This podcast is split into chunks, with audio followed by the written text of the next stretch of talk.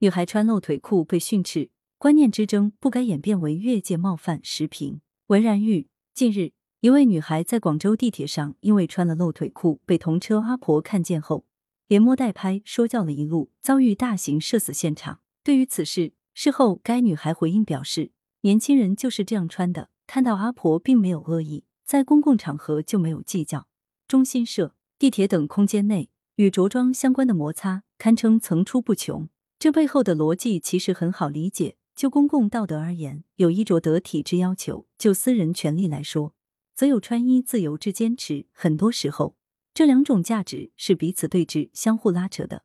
得体的标准是什么？自由的边界又在哪里？这些本身就是见仁见智的。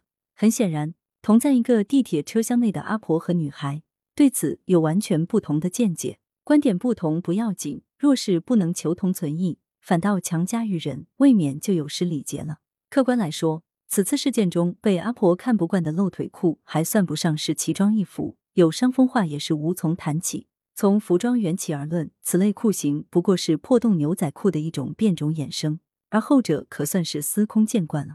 从视频中我们可见，阿婆相当气愤，大喊难看死了！以前我们都没有这样穿的。这番说辞以己量人，让人有些莫名其妙。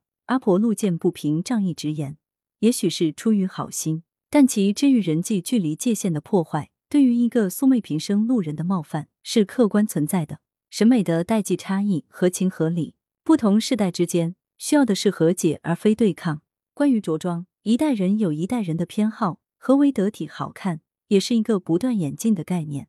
在地铁等公共空间，我们针对衣着的讨论不是不可以，但首先应建立在包容基础上。坚守底线意识，进行最小限度的否定性排除。比如说，公认过于暴露、有碍观瞻的，会对未成年人产生负面示范的着装，必须立场鲜明的予以拒止。除此以外，那些标新立异而无伤大雅的服饰，大可各美其美。衣着得体，并不是对他人粗暴指指点点的理由，而着装自由，也绝不是某人可以自我放飞、毫无顾忌的底气。所谓相互尊重，在地铁等公共空间内。始终都是最重要的相处原则。